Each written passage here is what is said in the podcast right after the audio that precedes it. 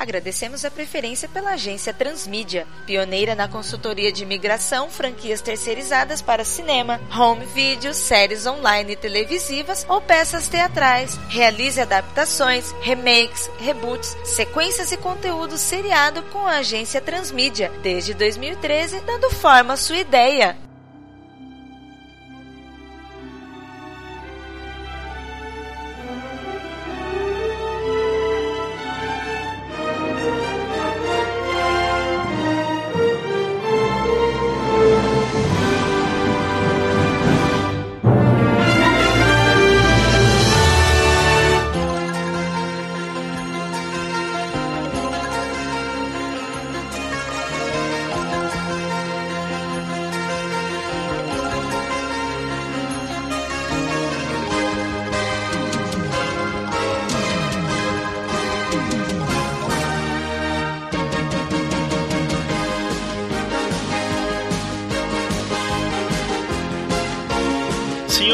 Dia. Bom dia. Bom dia. Eu sou o Leonardo Amaro, analista de novos projetos aqui da ABC Studios, né, que faz parte aqui do grupo Disney Entertainment, e eu tô trazendo aqui uma proposta para vocês, que é o de refazer aqui a série do MacGyver da ABC aqui, uma série que foi muito bacana, que a série principal aqui ela foi de 1985 a 1989, que foi uma série bem bacana que contava ali com a criatividade do personagem para lidar ali com situações de crise. E a gente teve aqui também com o passar do tempo, nós tivemos dois filmes para TV do MacGyver, também tivemos o videogame, e a gente quer trazer a nova série aqui, utilizando aqui o selo da Disney. Ciente disso, né, que a gente tá fazendo aqui, vamos fazer essa proposta aqui da nova série, então vamos cortar essa formalidade, né, mesmo porque o MacGyver, ele não era tão formal assim, e vamos fazer uma coisa bem orgânica e tal, uma coisa que era mais a cara do MacGyver mesmo. Gostaria de saber quem são vocês. Senhor Leonardo, eu sou Vitor Mota, faço parte do departamento de criação aqui da agência Transmídia, e você com certeza vai gostar do que a gente tem a te apresentar. Opa, muito bom. Bom dia, eu sou o Neto, sou do departamento de planejamento e tô aqui para ajudar no máximo possível para que as ideias mais ousadas que tenham sido trazidas pelos os colegas aí e sugeridas por você possam ser devidamente executadas. Espero que você goste que a gente vai apresentar. Bom dia, eu sou Evani Davi, responsável pelo departamento de produção e quero colocar à disposição da EDC, hoje representada por você, Leonardo, todo o nosso empenho, toda a nossa dedicação para trazer de volta os anos dourados do nosso querido MacGyver. Bom, pessoal, então gostei aqui da equipe da apresentação, foi bem bacana. Eu vi que o pessoal tá empenhado aqui. Vamos pegar aqui nossos canivetes, né? Homenageando aqui o velho MacGyver e vamos fazer essa série nova. Vamos ver aí o que vocês têm para me apresentar. Profissão Perigo.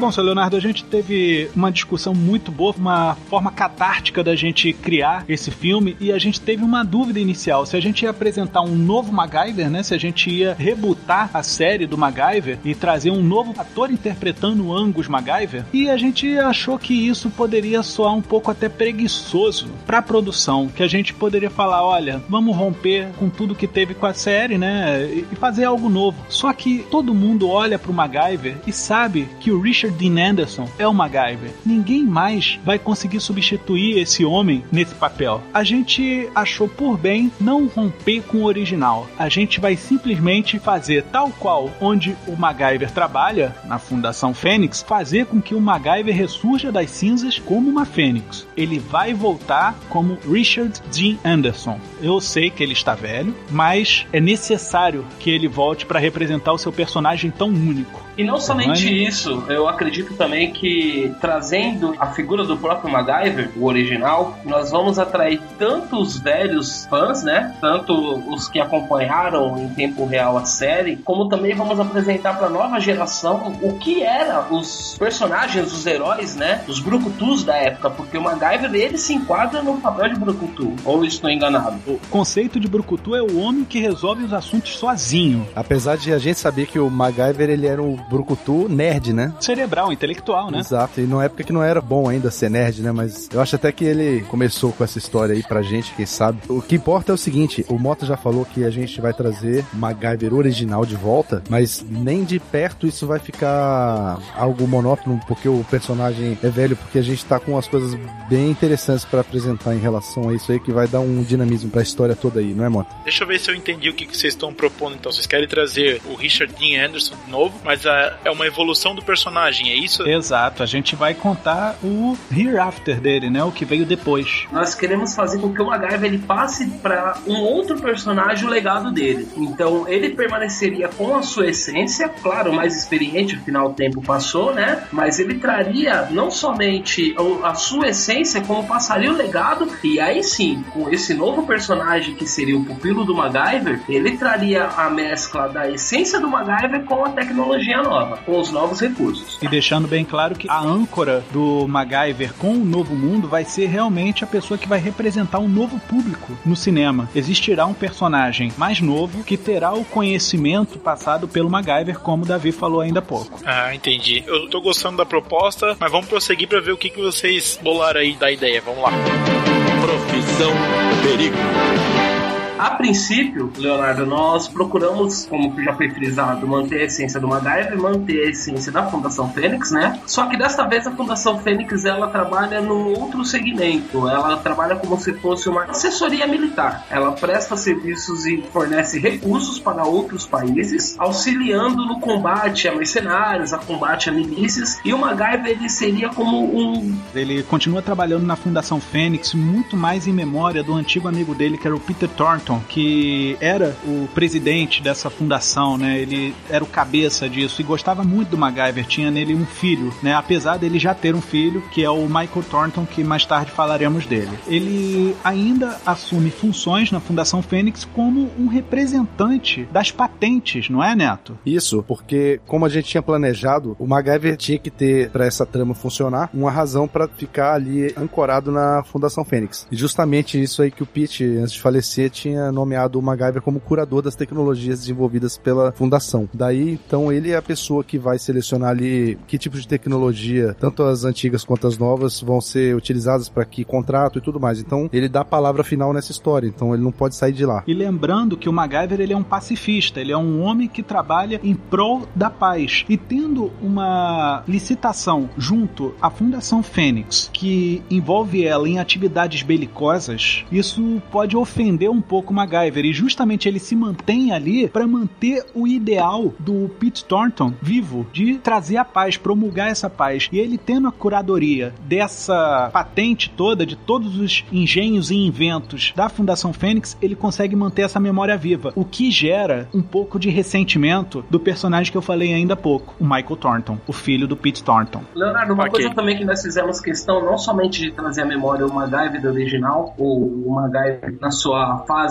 after, né? Mas também nós tentamos trazer praticamente todo o elenco. Então toda a trama ela é voltada com a trama original, numa nova visão, numa nova perspectiva. Então nós vamos manter o MacGyver como uma nova função da Fundação Fênix. Nós vamos estar utilizando o Peter Torch, que ele que é a chave de ignição para tudo isso, para esse novo projeto, né? Nós vamos estar trazendo um dos representantes dos mercenários, nós vamos trazer o Murdoch, todos aqueles personagens que fizeram parte da trama do MacGyver vão permanecer nesse novo projeto, inserindo algumas novas cabeças, algumas novas vidas para esse novo projeto. E acredite, a gente se sustenta bastante mesmo em cima da série antiga, porque realmente, de novo, a gente só inseriu duas cabeças, não é, Evane? Exatamente, praticamente o- é todo o elenco original. É prazeroso para os fãs da velha geração que acompanharam ver todo esse elenco reunido nesse novo projeto que nós estamos aqui para apresentar. Deixa eu ver se eu entendi então. Vocês vão trazer o elenco antigo, então vai ser uma história nova, com tudo que vai ter aí, mas ela vai fazer uma homenagem direta à série antiga. O Justamente. tempo inteiro. Na Certo. verdade, não é só como se fosse uma homenagem à série antiga. Como a gente tá trazendo os personagens que vieram vivendo todas aquelas tramas e aventuras na série original, a gente tá contextualizando isso no mundo atual. Tanto que você vai ver que da trama a gente tá inserindo muito em no fatos fictícios, mas baseados no que acontece hoje ao redor do mundo. O que a gente vê aí de questão de corporações militares privadas, né? Traçando paralelos com fatos da atualidade. Exato. Certo, entendi. Atualizando a história. E mantendo Certo. ainda a relevância da Fundação Fênix como ator nessa, em todas essas tramas. Que eu particularmente achei que ficou bem interessante. Aí, mas você vai dar o feedback, tomara que goste.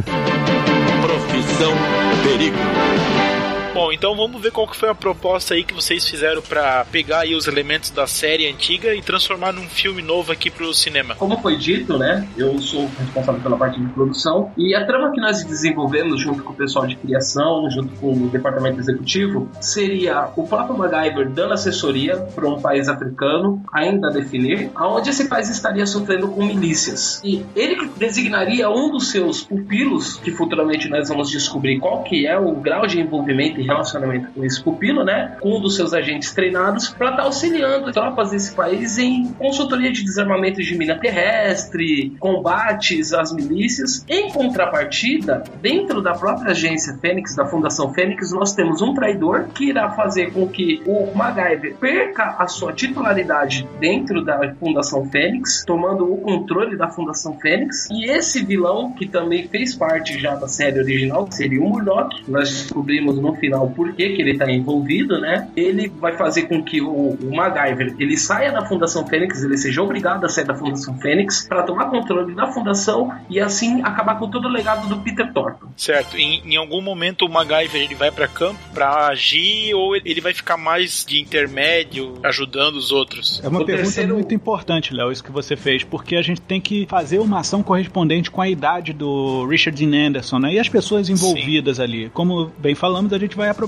o elenco original. Então o pessoal já passou aí 30 anos, né? Então a gente tem que levar em consideração que ele sendo velho, ele não vai poder se pendurar numa pá de um helicóptero para colocar um gancho, não é verdade? Sim, sim, vai ter que ser adaptado ao, jeito dele agora, né? Correto. Então, leve em consideração um filme de Robert Redford e Brad Pitt chamado Jogos de Espiões. Você já assistiu esse filme? Não lembro bem agora, eu acho que já assisti, mas. Ele é não- uma não tô boa referência porque ele envolve dois agentes, só que cada um num nível diferenciado. O Robert Redford já foi um agente de campo e agora ele é um agente burocrático, enquanto o Brad Pitt ele é um agente de campo, só que ele está sendo mantido preso na China e a ponto de ser executado. Então a ação se desenvolve frenética em duas frentes: do Brad Pitt tentando sobreviver e o Robert Redford numa ação burocrática tentando salvar a pele do Brad Pitt. Assim, Entendi. metade do filme vai se desenvolver nessa rixa burocrática entre o MacGyver e interesses da Fundação Fênix para poder salvar esse pupilo do MacGyver. Na Fundação Fênix, o MacGyver não manda, ele é um representante de patentes. Quem manda, na verdade, é Michael Thornton, o filho do Pete Thornton, que é relacionado na série, mas ele nunca chegou a aparecer. Então a gente consegue imaginar que o Pete Thornton, na série, como ele era muito engajado, até indo a campo, né, entrando em muitas furadas com o MacGyver, ele deve ter deixado a família de lado muitas vezes. Justo. Certo. O MacGyver, nessa situação, acabou gerando uma antipatia do Michael, mas não por vontade dele. O Michael, ele é um cara que teve problemas com o pai e não conseguiu resolver, porque o pai via mais filho no MacGyver do que no próprio Michael. Entendi. Então nós entendemos, Léo, que pelo fato do Michael Thornton ele ter sofrido esse trauma de infância, de ter deixado de lado, ele tinha alguns sentimentos egoístas em relação ao MacGyver. Ele queria mostrar pro MacGyver que ele era superior ao próprio, né, tomando o controle da Fundação Fênix. E em uma trama muito obscura, ele acaba fazendo aliança com um dos principais vilões da série original do MacGyver, que foi o Murdoch. Ele então resgata o Murdoch, que por sinal, o ator tá praticamente a mesma coisa, é, a fisionomia dele tá muito de vilão mesmo, sabe? Rancoroso, ressentido. E o Murdoch enxerga nessa possibilidade de unir o útil ao agradável e se vingar do MacGyver, destituindo ele da Fundação Fênix e até matando, e assumindo o controle através do próprio Michael Thornton. Profissão Perigo. O MacGyver, por ele ter se envolvido em várias questões ao redor do mundo, ele é proibido diplomaticamente de pisar em outro solo, senão o americano. E justamente por causa disso, ele está disciplinando novas recrutas para estar mantendo o legado dele. Ele tá fazendo o método MacGyver. Justo. Tipo um treinamento do MacGyver, é isso? O Exatamente. MacGyver ele é um treinador de procedimentos da Fundação Fênix para novos agentes e representantes. As pessoas que foram para essa República da África fazer instruções de como desarmar minas terrestres e treinar em armamentos para combater as milícias, porque o MacGyver não pode ir. Ele tem que mandar bons representantes. Certo. O que é interessante também que o Michael ele viu no MacGyver uma coisa que ele não tinha. Ele não era um agente intelectual. Então ele se empenhou em se tornar um agente de campo. Então ele é extremamente militarizado. Por isso até que a Fundação Fênix tomou esses rumos de produzir armas. Então ele é um cara de gatilho, é um cara de lâminas, que foi parar atrás de uma mesa para poder dar continuidade ao legado do pai na Fundação Fênix. E isso é importante também citar que a Fundação Fênix ela não somente dá o treinamento, como ela também produz armas não letais, armas para combate contra o terrorismo. Exato. Exatamente. É só que o que acontece, o Michael precisa dar um jeito de tirar o MacGyver da Fundação Fênix justamente para ele poder participar com as armas propriamente ditas. Eu tinha enxergado uma referência dupla no que se diz em relação ao método MacGyver, porque além de ser o método dele particularmente, o tudo que ele sabia fazer com o conhecimento dele, o método MacGyver também na seleção das pessoas que ele levou a campo para treinamento, né? Porque ele já está acostumado a pegar elementos que parecem completamente inúteis e juntar de uma forma tal que eles vão servir como uma ferramenta, né? Exatamente. Esses Que é- métodos, inclusive, Léo, são uma referência muito grande à série, porque todos os métodos, todos os procedimentos são os nomes dos episódios onde aquilo foi realizado. Ah, entendi. Mas é assim, em algum momento vai aparecer o MacGyver fazendo aquilo realmente, que vai ser uma ligação direta, ou ele vai só instruir os pupilos dele lá? É importante dizer que o MacGyver ele não está entrando tanto em ação, primeiro porque ele não sai do solo americano. Então ele Sim. está passando isso adiante. Mas no filme a gente vai ver, em determinado momento, ele fazendo as gambiarras dele à torta e à direita. E era a nostalgia da série antiga, né? Que é tentar trazer de volta isso aí, né? Exatamente. Certo. Profissão Perigo. Nós procuramos dividir a, o longa-metragem em três atos. O primeiro ato é fazer a apresentação do MacGyver nessa nova função e introduzir esse agente em campo nessa republiqueta africana. O segundo ato é o ato da rebeldia desse novo agente, firmando a aliança com o Murdoch e a apresentação também de um dos outros vilões também que eu acho que é icônico, que são os Colts, né? Nós vamos trazer um dos personagens que fez parte da série original, que era da formação dos Colts, e aí nesse no fim desse segundo ato é o deslocamento do MacGyver para estar resgatando após a, a grande burrada que esse discípulo percebeu que fez, né? Tá resgatando esse discípulo em campo, então nós vamos ter sim. E o terceiro ato nós vamos finalizar com um embate entre o Murdoch e o MacGyver. E um símbolo que é icônico, que tem uma representação tripla e formidável. Exatamente. É importante que a gente vai frisar a pessoa MacGyver, que ficou muito de fora na série, né? O pessoal não se aprofundou muito. Você só conhece o MacGyver gambiarrista. Você não Sim. conhece o MacGyver fã de hockey do jogo. Você não conhece o MacGyver sendo uma pessoa normal, porque para as pessoas ele não é normal. Sim, ele era como se fosse um super-herói, vamos dizer assim, né? Exato, e ele era muito mais do que isso. O MacGyver, ele também tem um traço pessoal que a gente desenvolveu nele, que por ele querer a paz e achar que o mundo tá até um pouco condenado, ele não se casou e não teve filhos, porque ele não quer se tornar responsável por ninguém. Porém, ele acaba desenvolvendo uma afeição pelo filho do Michael Thornton, que é o discípulo dele, que é o Pete Thornton Neto, vamos dizer assim, que foi batizado em nome do antigo cabeça da Fundação Fênix. O MacGyver treina ele no método MacGyver. Só que o Michael Thornton também fez questão que o filho dele, o novo Pete Thornton, treinasse no método militar. Então esse garoto, ele é o melhor dos dois. Ele é a cabeça do MacGyver e o operativo do pai. Mas então, assim, a gente tem então o símbolo MacGyver, então vai continuar só com o principal. Ele não vai passar adiante, vamos dizer, seja o nome dele e tal. O protagonista que vai ser do filme novo vai ser um outro cara, vamos dizer assim. Temos três protagonistas. Se você for parar pra ver, a gente falou do MacGyver, Angus MacGyver, todo mundo gosta dele. Sim, Tem sim. o novo Pete Thornton, que é o elo com a juventude, né? O,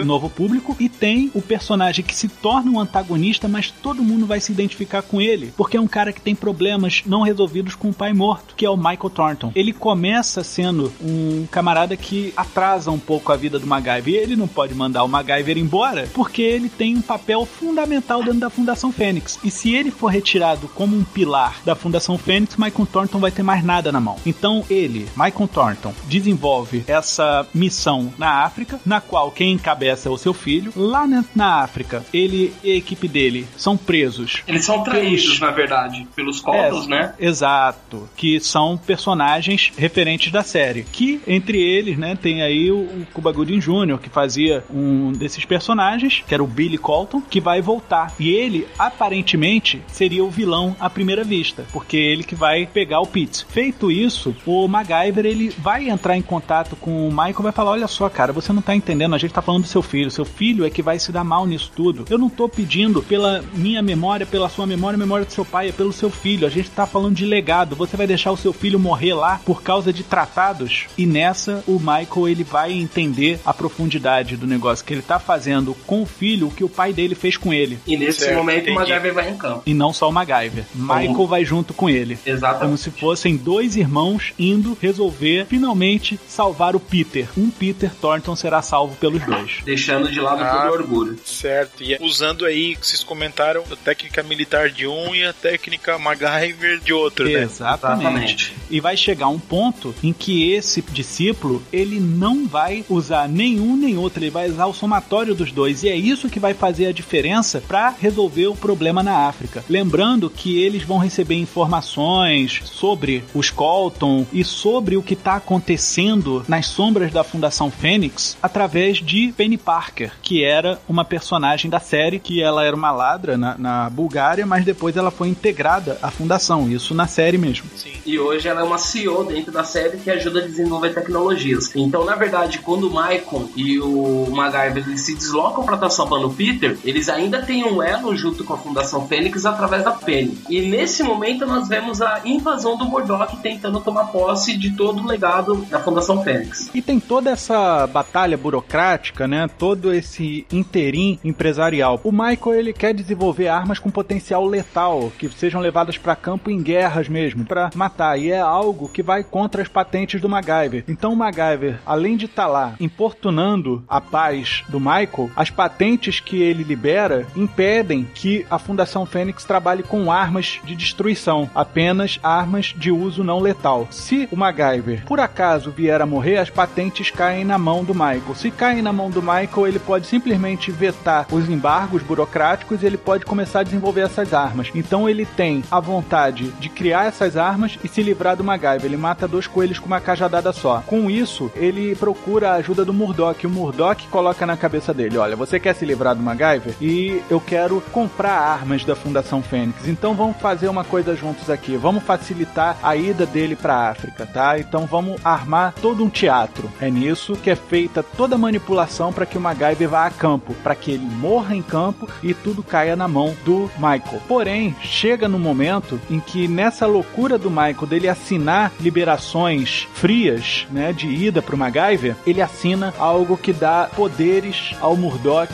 sem que ele perceba, né? Ele ficou afoito, ele acabou não lendo que se o Michael morresse também, ele passaria toda essa autonomia da Fundação Fênix pra mão do Murdoch. O Murdoch é que na verdade foi o vilão principal disso tudo. Em camadas foi Billy Colton, que é um contratado do Murdoch para se fazer passar como vilão principal e aprisionar a equipe do MacGyver, para que o MacGyver vá à África, esse trazendo o vilão em segunda camada, que seria o Michael Thornton. Só que o Michael, ele foi manipulado também pelo Murdoch, que é o nosso vilão em terceira camada, a grande mão nisso tudo. E quem descobre isso é Penny Parker. Ao descobrir isso, Murdoch quer dar fim nela. Certo. É, é uma, uma segunda parte da trama, é isso? Exato, Exatamente. isso aí já é a segunda metade do segundo terço do filme, né? Que são três terços. Queria fazer só uma observação, porque é aí que você tinha feito a pergunta antes, Léo, sobre quem que ia ser o personagem principal. E você tá vendo, são vários planos de ação. Você tem ação acontecendo na África, com o Peter Neto. É, você tem aqui a questão toda da fundação mesmo, onde tá o MacGyver e esse plano todo, no fundo, que ele não sabe ainda também que tá acontecendo. O Michael achou que ao se aliar ao Murdoch, ele ia conseguir, eventualmente, se livrar de um problema que ele tava precisando arrumar. E isso, como a gente falou agora, não vai dar certo. É aí que ele vai estar caindo em desgraça, que vai armar a redenção dele. Não, isso aí, isso aí eu entendi que são várias tramas e vários personagens, mas de qualquer maneira o nome do filme é MacGyver. Então o MacGyver ele ainda tem que se sobressair sobre essa galera toda. E você Ah, pode ter certeza. Com Ele certeza. vai. É tanto que, por Certo. exemplo, o plano do Michael não funciona. Ele é o cara que vai ter que buscar a redenção. E essa redenção dele é justamente se juntando ao MacGyver. Pra salvar o próprio filho. Certo, certo. Não, aí, aí sim, aí o Elo tá fazendo a ligação, aí sim, tá juntando tudo pra fazer, né, o MacGyver, a, a- redenção aí, a volta dele, né? E pro seu deleite, no terceiro ato, nós temos o retorno do MacGyver. Nesse tempo, a Fundação Fênix já está na mão do Murdoch. E aí nós tivemos a,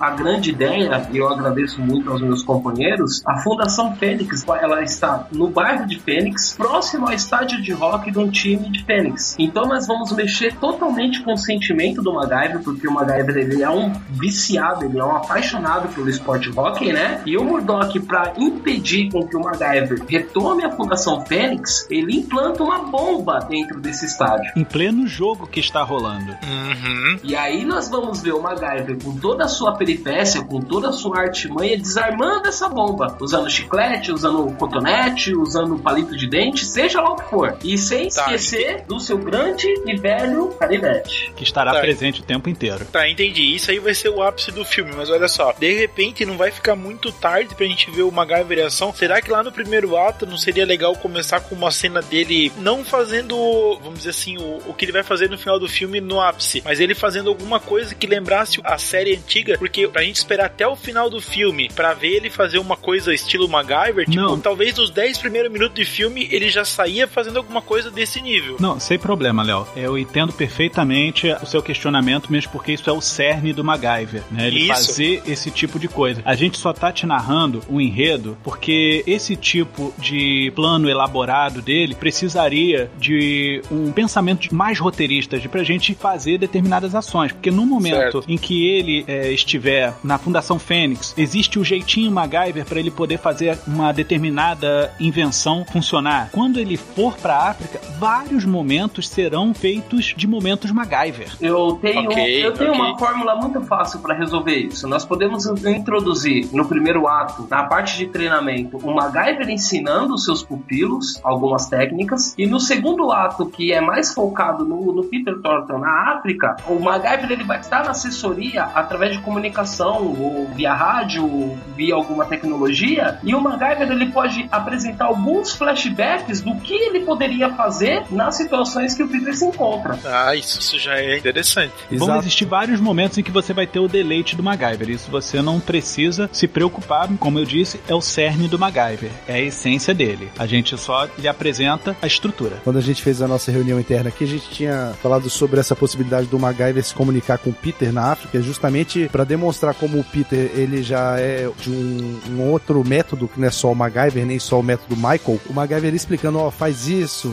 faz aquilo, pega aí o que, que tem e, o- e o Peter discordando, né? Não, não, mas vou, vou tentar fazer outra coisa aqui e tal, tudo mais. E aí mostra ali como que é o jeito do MacGyver, né? Como que ele pensa que poderia resolver a coisa. E justamente numa dessas discussões, o Peter resolve fazer algo que o MacGyver tinha recomendado que ele não fizesse e aí ele é capturado. Entendi. Que é o gancho pra voltar ao MacGyver, né? Justo. Por isso, que eu, por isso que eu falei pra você que os métodos, eles são divididos em pastas, relatórios com os nomes dos episódios, que eles vão se comunicar e falar, lembra do evento, não sei o que, não sei o que lá, ele, mas você quer realmente que eu faça isso? Claro, você tem chiclete silver tape por aí? Equipamento padrão da agência, né? Lembra do procedimento Every Time She Smile? que foi quando ele conheceu a Penny Parker. Profissão Perigo.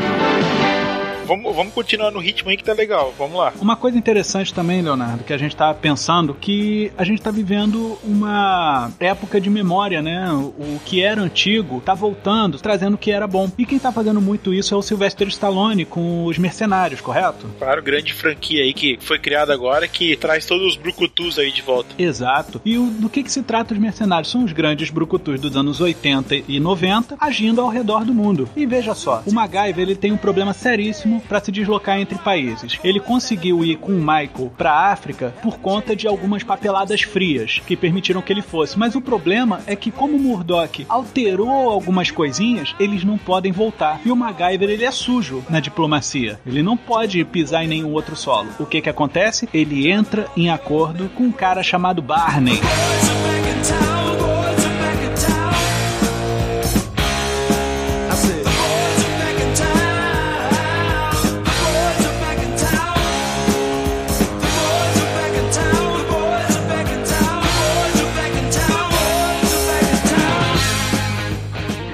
Caraca, velho. E sim, ele, sim. E ele fala: Olha só, eu preciso voltar para os Estados Unidos, mas eu não tô muito limpo para isso. Olha, eu também preciso voltar para os Estados Unidos, mas não posso voltar de mãos abanando. Sabe como é que é carga extra, não é? Ah, então faz o seguinte: eu tenho esse armamento aqui, esse equipamento da Fundação Fênix, é garantido, eu atesto isso para você, e você me leva de volta para os Estados Unidos. Prato feito. Tu quer dizer então que quem fornece as armas pros mercenários é a Fundação Fênix, é isso? Começa nesse instante a relação da Fundação Fênix com os mercenários. Caraca, velho. Aí, aí sim, gostei.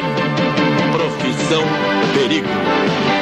Só que eu tenho uma pergunta pra fazer pra vocês. O MacGyver, lá em 85 até 89, na série antiga, em alguns momentos, o estilo MacGyver de ser, ele às vezes era considerado meio tosco. Tu via ele juntando um chiclete, um clips lá e fazia um negócio que. Apelativo, seria apelativo? Isso, era muito apelativo, era muito estranho até. E em compensação, agora nos anos 2000, nos anos 10 aqui, a gente tem um, um termo aí que a gente tá vendo no cinema agora que é a Dark Knightização dos filmes, que é fazer tudo muito mega realista e fazer tudo sombrio e tal. O filme do MacGyver, ele vai seguir aqui uma linha antiga, que é fazer assim, tipo, modernizar a série, só que ele vai continuar, tipo, meio galhofa, assim, tipo, não vai se levar a sério como os mercenários faz, ou ele vai se levar a sério ao extremo, no estilo Superman, o Batman, que são filmes de super-heróis, mas eles tentam se levar a sério, todo o roteiro pra se levar a sério. Eu acredito que nós temos que manter a essência do MacGyver como é. E o MacGyver ele precisa ser filmado como um filme B. Nós vemos a, a franquia Resident Evil, que o primeiro e o segundo filme, enquanto ele se achava um blockbuster, não foi fiel ao original que é o game. Quando ele começou a assimilar essa característica de um filme B, onde coisas extraordinárias e impossíveis começaram a acontecer, o filme ele deu uma levantada na sua audiência. E essa é a essência do MacGyver. O MacGyver ele é uma série B. Ela não é uma série de superprodução, ela não é uma série com roteiros magníficos e com atuações brilhantes. Ela se vende pelas coisas pitorescas que apresentam. E eu acredito que nós temos que manter essa essência. Temos que ser honestos com o MacGyver. Ele se leva a sério porque ele acredita no que ele está fazendo, mas o ambiente em que ele está encaixado é para você ter um regozijo catártico dentro das loucuras que estão sendo desenvolvidas ali. Certo, é é algo meio 007. Pode ser, é uma boa comparação. Ou seja, tá mais pra 007 do que pra um CSI, por assim dizer. Certo, entendi. Vai ser uma coisa modernizada, vai trazer aqui pra tecnologia nova, mas não vai querer se levar tão a sério assim mesmo, porque a gente tá tendo uma onda de filmes aí que se levam a sério e que são uma porcaria, né? Então, Justamente. tem tudo isso. Então, se a gente for honesto com o MacGyver, com o que ele sempre se propôs, a gente não vai ter esse erro. Eu tô garantindo pra você um blockbuster divertidíssimo. Que por si só já tem já continuidade, porque nós vamos deixar o legado com o Peter Thornton. Certo, entendi. Profissão Perigo. Bom, o roteiro eu achei bastante interessante. Essa questão do MacGyver fazer o treinamento com o pessoal. E isso dá o insumo ali que ele não vai ter aquela mobilidade que ele tinha há 20 anos atrás, porque ele envelheceu, obviamente. Só que daí vai contar com toda a experiência dele. Isso aí eu achei muito legal. A única coisa que eu peço pra vocês, o Vitor aqui falou já que vai ter vários momentos MacGyver. Só que eu acho que né, isso tem que ser assim, bem cuidado. Esses momentos que vão ser inseridos, esses momentos MacGyvers, pra fazer sentido com a história. E também assim, tem que fazer sentido como que tá o personagem nesse momento. Ah, não vamos poder usar um dublê pra ele fazer uma cena bizarra. Sim, vamos, vamos fazer assim, o próprio ator tem que fazer a cena como ele fazia antigamente e do jeito que ele consegue. Eu posso É, até então, assim, dizer pra você, Léo, dois momentos importantes. É bom o MacGyver ele não ser supra-sumo o tempo inteiro. Existe algo muito catártico em relação a enredo, que é quando o mestre aprende com o aluno. Existia um momento em que o MacGyver resolve no soco uma coisa que ele normalmente resolveria com uma silver tape ou com uma linha de pesca. Certo, porque ele pegou essa referência do aluno dele, é isso? Ele viu algo do tipo: o que que o Peter Thornton Neto faria nesse momento? Porque o pessoal tá esperando uma reação MacGyver aqui. Certo. E uma outra coisa interessante que podia ter era naquela ação no estádio onde vai ter o conflito final entre o MacGyver e o Murdoch. O Peter ele vi correndo em direção ao Murdoch quando estiver fugindo, coisa assim, e ele dá uma ombrada, dá um encontrão com o Murdoch contra o muro. Isso é um movimento bem clássico do hockey. Aí ele virar pro MacGyver e falar, viu só? É assim que se faz. Aí o MacGyver falar, viu só? Te ensinei bem. Aí, ué, mas você nunca me ensinou isso, é, o hockey me ensinou isso. Se você aprendeu com hockey, aprendeu na mesma fonte do que eu. Então, isso é método MacGyver, meu filho. E uma outra coisa seria justamente para apimentar esse encontro com o Barney e os mercenários dentro do avião, apareceu o querido Dolph Lundgren com a sua faca grandona, falando: É, isso daqui eu acho que resolveria o seu problema. E o MacGyver tirando o canivete do bolso: Não, com isso daqui eu já me dou bem. Boa. De repente, a ligação que ele faz com os mercenários não precisava nem aparecer o Stallone. Poderia aparecer só algumas pessoas da equipe dele para fazer uma ligação. Talvez para uma outra sequência mais pra frente, juntaria todo mundo. Mas talvez aqui só para fazer assim, para lembrar, para fazer uma ligação de leve. Porque afinal de contas, não é o filme do Stallone, é o filme do MacGyver, né? Concordo totalmente contigo. É fazer uma referência à equipe dele, ter alguém da equipe, de repente, não o Barney em si. Então, assim, ó, de repente não precisava aparecer o Barney junto com ele ali ao mesmo tempo. Talvez poderia fazer lá uma ligação com o Church, chamando ele para fazer um trabalho junto com os mercenários e mostrando as duas equipes juntas, porque assim, como a gente tá falando aqui, é o filme do MacGyver, não é um filme dos mercenários, não é o filme do Stallone. É, nós temos que tomar cuidado com a questão do financeiro, né? Eu acho que colocar toda essa galera aí vai encarecer um pouco o filme, né? E lembrando também, né, Davi, que os Claro. mercenários, pelo que o Stallone colocou, eles são uma equipe que eles rotacionam seus ativos. Exato. Né? Então a gente pode colocar uma galera de cash pequeno. Com Facilita. certeza, com certeza. É, só pra isso basta a gente mostrar uma cena que apareça o avião dos mercenários e, se for o caso, um dos personagens mais conhecidos, como o caso o piloto é o Jason Statham, né? Apesar de ele ser caro, né? Mas já dá pra identificar o que, que é, assim, sem aparecer o Stallone em cena, ou pelo menos faz uma inserção de voz dele, fechando esse acordo com o MacGyver por telefone. É, algum E o avião telefone. Acredite, Léo, isso vai ser possível, tá? Ok.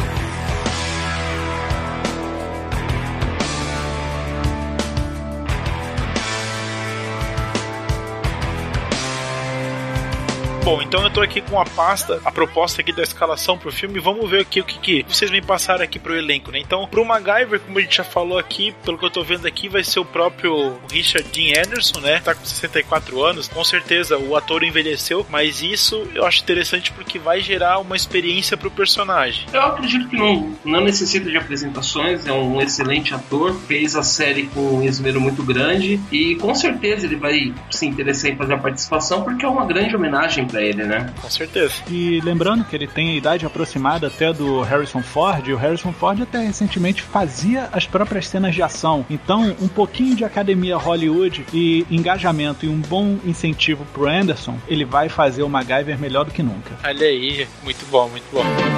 Profissão Perigo. E quem tá escalado pra fazer o Michael Thornton? É, virando a página, como você pode dar uma olhada, a gente não tem o camarada da série anterior, porque ele não apareceu. Michael Thornton não deu a cara na série, ele era referenciado. Então a gente procurou alguém que estivesse mais ou menos na mesma ordem de grandeza de idade do Richard Dean Anderson, né, que de repente fosse um pouco mais novo, para que ele tenha esse processo de imaturidade, né, de não lidar bem com a aceitação do pai, Peter Thornton, pelo MacGyver. Escolhemos um excelente ator que já tem experiência com atividade militar em filmes, que é o Alec Baldwin. Né? Alec Baldwin tem 55 anos, 10 a menos do que o Richard Dean Anderson, aceitável para os padrões, uma diferença de 10 anos. Totalmente aceitável. Exato, 1,83m de altura, enquanto o Dean Anderson tem 1,85m. E filmes no qual ele teve bastante ação foi o Caçado ao Outubro Vermelho, em que ele fez Jack Ryan, né? Ele fez Pearl Harbor, do Michael Bay. Ele fez Os Infiltrados, onde ele teve um papel burocrático, né? Mais ou menos como ele Que é o perfil que nós fazer nesse precisamos filme. nesse filme. E ele fez uma série de sucesso que foi o 30 Rock. E recentemente esteve no filme indicado ao Oscar, o Blue Jasmine. Ok, não, gostei, gostei do ator, gostei. Acho que tem tudo pra fazer um bom parceiro ali com o MacGyver. Acho que é bacana, não tem nenhuma objeção a esse ator, não. Que ele até lembra o Pete Thornton se ele fosse careca. Tá, ok. Profissão Perigo. Vamos então pro Peter Thornton II, é isso? Exatamente. Isso, é- Peter II ou Peter Neto, né? Ele é filho do Michael Thornton, é neto do Peter Thornton, que faleceu, e a gente escalou pra fazer esse personagem que é o amálgama do MacGyver com o Michael ser o Aaron Paul, né? Ele fez aí o Breaking Bad. Mais conhecido aí como Jesse, né? Breaking E Bad. eu posso falar com toda certeza que o perfil dele no, no longa-metragem do MacGyver é excelente, porque nós precisamos de um personagem desequilibrado. Alguém que vai ser muito, desculpa a expressão, porra louca. Vai ser um cara totalmente atordoado no começo, mas que depois ele acaba se centralizando e enxergando as besteiras que ele faz. E ele fez excelentemente bem esse papel no Breaking Bad. Está estrelando um novo filme ainda esse ano, que é o Need for Speed. Fez uma boa participação no Missão Impossível 3. E eu acredito que até a sua fisionomia, a sua expressão condiz muito bem com o que nós precisamos para esse papel. O Peter Thornton, segundo aqui, ele vai ter cenas de treinamento militar, vai ter cena lá na África, que ele vai se perder depois lá, que a gente comentou aqui antes. Vocês acham que o Aaron Paul vai se encaixar legal nessa cena de militar, de treinamento e tal? Porque assim, você falou de porra louca, claro, o Breaking Bad, ele era porra louca, mas ele não lidava com armas, com essa postura mais militar e tal. Vocês acham que ele se adaptaria para esse filme aqui? O próprio perfil dele, no Missão Impossível 3, em que ele foi em ação algumas vezes, já mostra isso. Outra coisa que também a gente tem que levar em consideração, ele é um excelente ator. Então a gente tem que propor esse desafio ao ator. E ele engajado como ele foi no Breaking Bad, no, no K-Pax que ele fez com o Kevin Spacey excelentemente, ele tem um diferencial para se colocar em campo literalmente. E outra coisa, assim, essa questão de aparência física, né? Porque eu acho que você deve ter de repente se preocupado dele ser meio mirradinho para parecer como um herói de ação, né? Mas coloca ali uma roupa militar nele, põe ele para fazer academia lá junto com o Dean, aí pronto. Eu acho que ele é novo, ele tem a capacidade boa de se adaptar. E em relação ao próprio Breaking Bad, se você lembrar daquela fase ali por volta da quarta temporada que o Jesse tá ajudando o Mike, ele já tá Sim, nessa sim. pegada mais centrado, mais focado em mais de ação, né? Então Sim, eu acho sim, que ele sim. demonstrou ali que ele tem essas características que a gente vai buscar pro segundo ato, principalmente do em diante aqui Seu no filme. Leonardo, eu acredito que você tem que levantar as mãos pro céu pra achar esse grande ator, porque a nossa primeira opção era o Taylor Nauter, tá? Ah, vocês estão de sacanagem, velho. É, mas é justamente porque a gente começou com um pensamento parecido com o seu, de que a gente precisava de um cara novo de ação. Exatamente. E ele foi um nome que surgiu. Ele porque- fez o sem saída. Mas aí a agora, gente né? Se arrependeu rapidinho. Sim, sim, ok. Profissão Perigo. Beleza, vamos prosseguir então aqui com a Penny Parker, né? Que vai ser a ajudante, é isso? Do MacGyver dentro da Fundação Fênix, Exato. né? É isso? Exato. Na série ela foi interpretada pela eterna Lois Lane, todo mundo vai lembrar dela. Terry Hatcher, né? Ela, Caraca, ela tá nova, né, cara? 49 anos. Linda. Tá... Não digite no Google, mas tudo é, bem. Não, não- não faça isso contigo, não. Eu me assustei, É. Davi. A Penny Parker, né? Que é interpretada aqui pela Terry Hatcher. Sim, ela vai voltar interpretando. É engraçado que se você for ver, a própria Terry Hatcher, ela não tem muitos filmes de longa-metragem para cinema. Ela tem muito filme de TV e ela atuou muito em seriado. Então, é uma forma dela retornar à tela grande, né? Ela tem 49 anos, 1,68m. No MacGyver ela fez seis episódios como a Penny Parker. Como eu disse, ela foi a Lois nas Novas Aventuras do Superman e ela fez também o 007, o Amanhã Nunca Morre. É interessante porque a gente tá pegando um estilo 007. Então ela já tá ambientada com o tipo de peripécia que o MacGyver faz. E nós também quebramos aquele estereótipo da loirinha, inteligente, novinha, né? Que trabalha com tecnologia. Ela já é uma mulher experiente, uma mulher centrada, que acabou encontrando um rumo dentro da Fundação Fênix, né? Deixa eu entender o que ela vai fazer dentro da Fundação Fênix. Ela vai ser como se fosse o apoio de comunicação com as equipes, é isso mesmo? Tipo, o Chloe faz, é isso? A Não. gente teve justamente essa Justo. conversa, não foi, Davi? Ela seria como se fosse a Chloe do MacGyver, mas não, não é isso. Ela é mais do que isso. Ela coordena o processo de inteligência e remanejamento de alguns projetos de engenharia e ela é quem descobre a tramóia do Através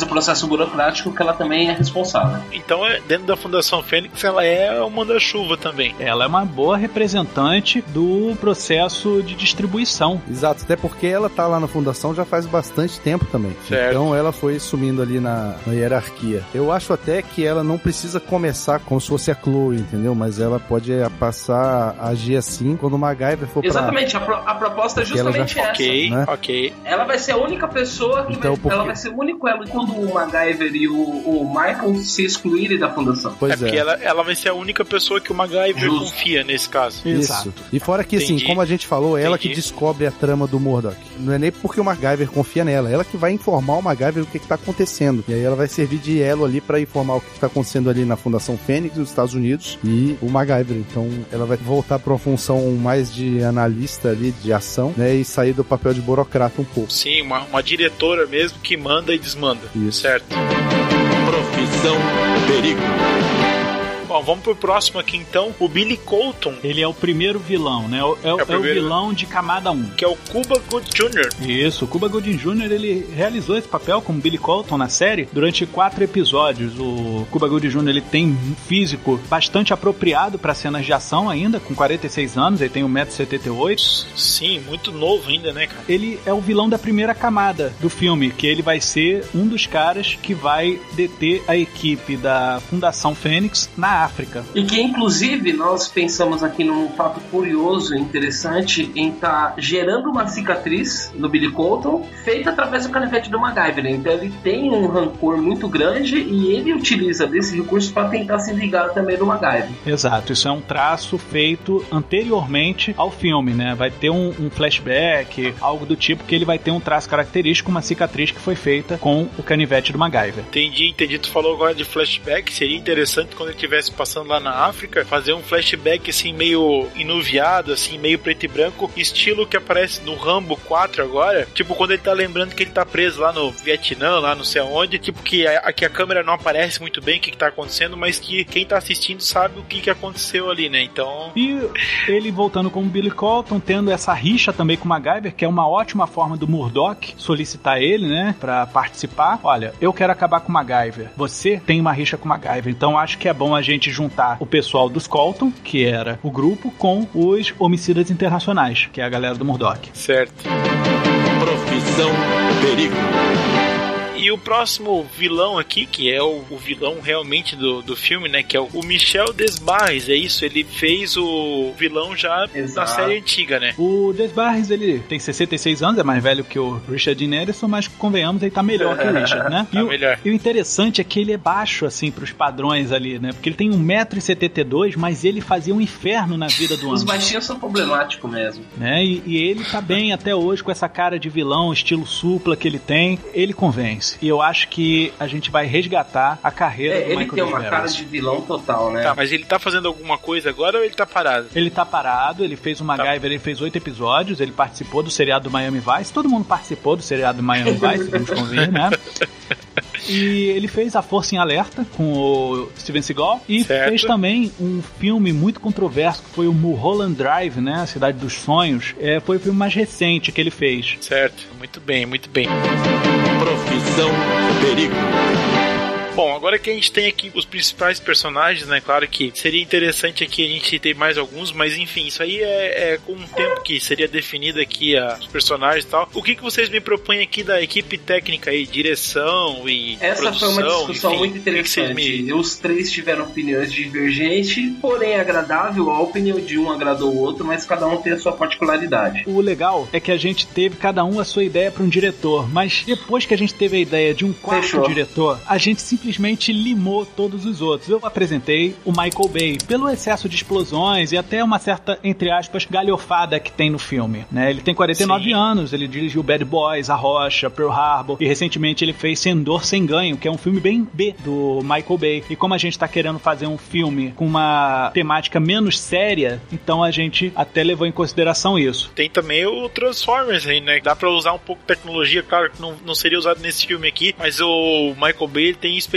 pra, vamos dizer assim, se fosse fazendo aí uma brincadeira tipo 007 com gadgets e coisas assim, Sim, sim. ele já teria esse conhecimento aí, né? O Michael Bay ele é muito plástico, então isso seria interessante também numa visão do MacGyver. Verdade. Eu indiquei John Woo, ele tem 67 anos, famoso pelos filmes O Alvo, A Outra Face, Missão Impossível 2 e Códigos de Guerra. É um diretor focado numa ação muito teatral, né? A ideia tinha sido justamente assim. Os filmes dele todos são B, exceto pelo Missão Impossível. Assim, a pegada dele é essa. Mas assim, ele, eu gosto muito dele como diretor, eu gosto quase todos os filmes dele. E, inclusive eu gosto dos piores possíveis, assim, né? Mas a indicação tinha sido por isso, mais ou menos, né? A minha indicação foi o Martin Scorsese, 71 anos, o último filme que lançou pelo Lobo de Wall Street. E eu gosto muito do, do Martin Scorsese porque ele consegue trabalhar muito com essa questão de máfia, intriga e burocracia. Ele consegue fazer um filme violento e ao mesmo tempo inteligente. E como 80% do, do roteiro ele é envolvido em trama sem perder a essência do MacGyver, eu acredito que seria algo bem puxado pros infiltrados ou até mesmo pro próprio Gangster também. Ele tem um filme excelente e o Martin Scorsese ele tem alguns jogos de câmera também na parte de direção que eu acho formidável. Sempre quando vai acontecer alguma coisa, ele lança uma dica na cena. Sim, sim, Então, sim, assim, com certeza. Mas aí, Léo, o que aconteceu? A gente teve uma catarse. Porque se o filme não vai se levar a sério, tudo bem, podemos manter o Michael Bay, podemos manter um pouco do John Woo. Martin Scorsese, infelizmente, sujaria seu nome de se Justo. levar a sério. E como o filme fala de legado e redenção, não tem outro cara que saiba falar melhor do que isso do que o senhor Sylvester Stallone.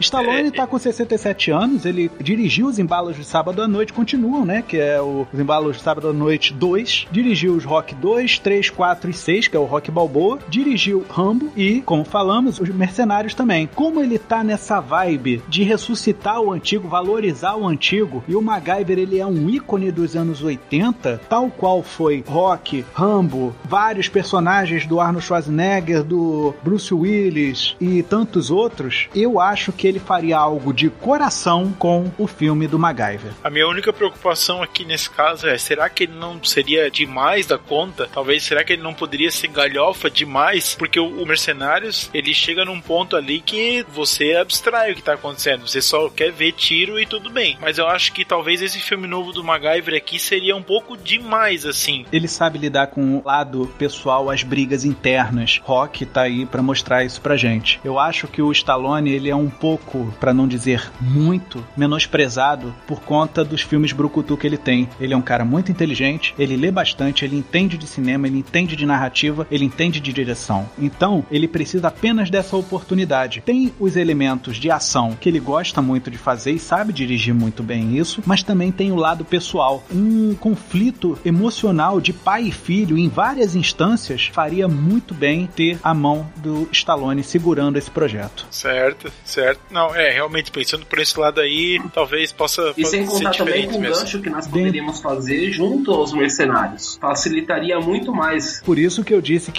não seria difícil a gente conseguir uma participação, nem que fosse de voz, do Stallone para fazer com que o MacGyver volte para os Estados Unidos. O Stallone ele serviria como o, o Quentin Tarantino fez no Django. Ele dirigiria e ainda teria uma participação importante. Certo. Colocados os pontos aqui, então, dos vários diretores, vamos lá, então. O Michael Bay, ele traria tecnologia, traria inovação. Talvez isso poderia ajudar o filme nas partes dos gadgets, como eu falei aqui antes. Poderia modernizar o filme. Mas talvez na história a gente já viu aí que o Michael Bay, ele se perde um pouco na história. E claro que ele segue o roteiro ali, mas, né, o John Woo, em contrapartida, eu acho que ele fez bons filmes aí, né? Porque a Ultra Face, eu acho que é um filme bem bacana. Missão Impossível 2 tem alguns problemas, mas também é um filme bem legal. Também é um diretor bem legal. O Scorsese, é, a gente já conhece aí, né? Os infiltrados e tal, e sabe lidar com essa questão de máfia e de fazer uma coisa violenta, mas também inteligente. E o Stallone, a gente acabou de falar aí, né? Que tem- todos os motivos aí pra fazer uma, uma boa direção também. Mas eu ainda acho que nesse caso aqui, talvez pra fazer uma boa adaptação, eu ainda acho que o John Woo aqui, ele, ele vai poder fazer uma, uma direção melhor. Eu entendo que o Stallone aqui seria bacana, que ele traria aquele negócio de, ah, ele vai fazer de coração, porque ele também deve gostar do personagem e tal. O Stallone, eu sei que ele poderia fazer um bom trabalho nesse filme, né? Ele poderia trazer vários elementos aí dos anos 80, tudo parte da direção, porque ele é um bom diretor. Só que assim, os Mercenários, que é a referência que eu tô pegando nesse momento, ele passa da conta, cara. E a Uhum. gente não pode deixar o filme do MacGyver passar da conta. O MacGyver, a gente tá tentando renovar a franquia aqui, a gente tá tentando fazer um filme novo. Os Mercenários, o Stallone, ele faz como se fosse uma brincadeira dele, saca? Então, e nós não podemos botar na mão dele pra ele sair moendo aqui Um o, o MacGyver. Nós precisamos botar na mão de um diretor sério, né? Tem que ser um cara sério pra fazer o filme. Mas eu acho que aqui a gente precisa de uma coisa assim, não tão demais do Stallone e nem do Scorsese e nem do Michael Bay. Eu acho que o John Woo aqui, ele seria o cara certo pra fazer esse filme. Assim, na, na medida certa. Ele não tá nem too much e nem tá nem abaixo. Os filmes que ele fez são bons. Então eu acho que ele seria o cara escolhido pra esse, esse filme aqui.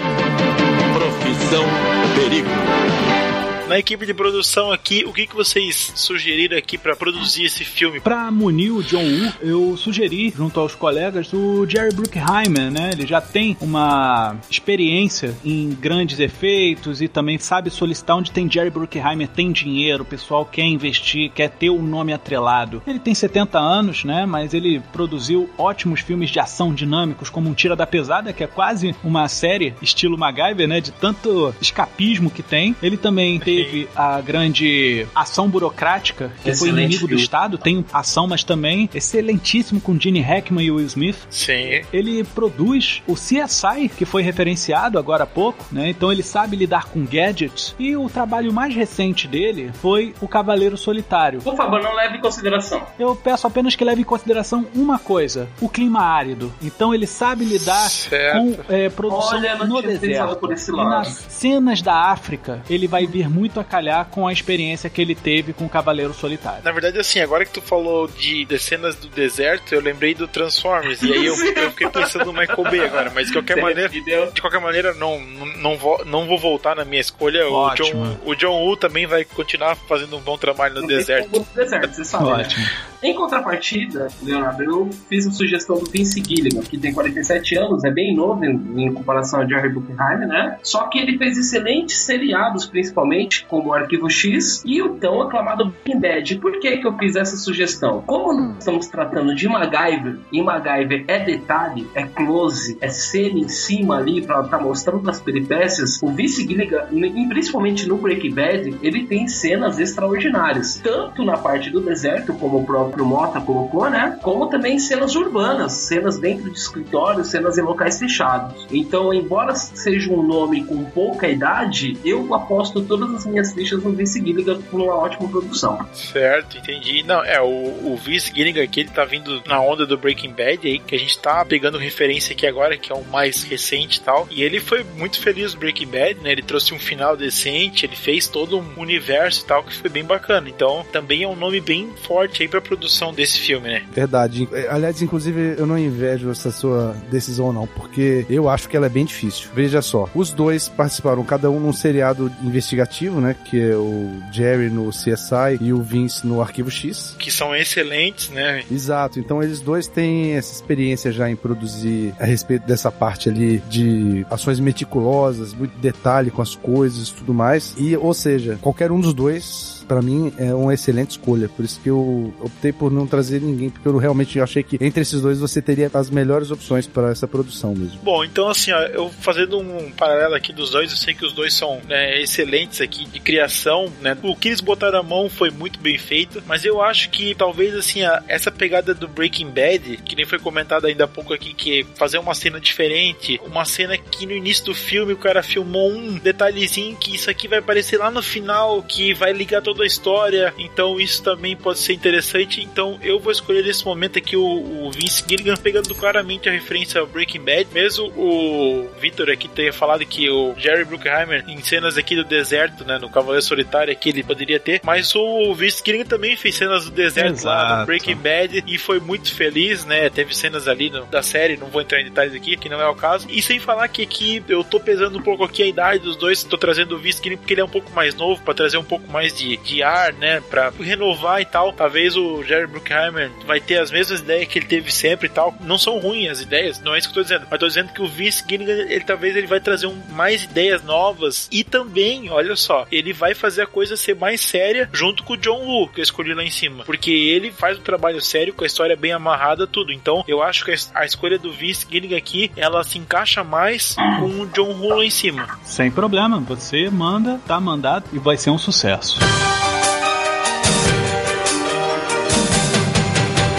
Bom, pessoal, visto aqui a proposta que vocês me passaram, eu gostei bastante daqui da parte do roteiro aqui, a ideia para montar o roteiro, os diretores, produção e tal, os atores, né, principalmente trazer aqui o MacGyver de volta, né, o ator antigo, gostei bastante. Então a gente tem aqui a proposta, a gente tem vontade de fazer o filme. Então eu vou levar essa proposta aqui lá para a empresa, a gente vai discutir e a gente vai dar um retorno para vocês que a gente quer fazer o filme e só peço que vocês aguardem a liberação e vocês estão de parabéns pela proposta. Foi um prazer participar dessa reunião. Leonardo, espero que nós possamos ter atendido as expectativas da ABC. Pode ter certeza que a equipe de produção está totalmente empenhada para que esse projeto seja um sucesso. Do ponto de vista aqui da equipe de planejamento, eu gostei muito da reunião. Eu acho que eu, pelo menos, tive a impressão que a gente conseguiu passar para vocês que a gente fez aqui de coração mesmo, apesar de todos os critérios técnicos que a gente analisa sempre. É uma série muito querida e vai ser um prazer se esse projeto for aprovado mesmo e vier pra gente de volta, porque é uma MacGyver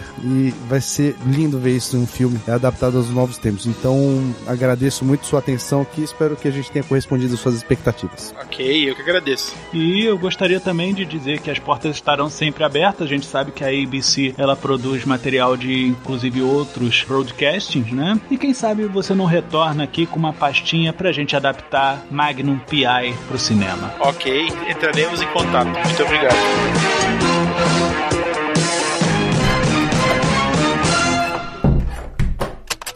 Também dar forma sua ideia. Seja um cliente da agência Transmídia. Basta enviar sua sugestão para orçamento no e-mail contato e em breve retornaremos. A agência Transmídia agradece a sua atenção e tenha uma boa semana.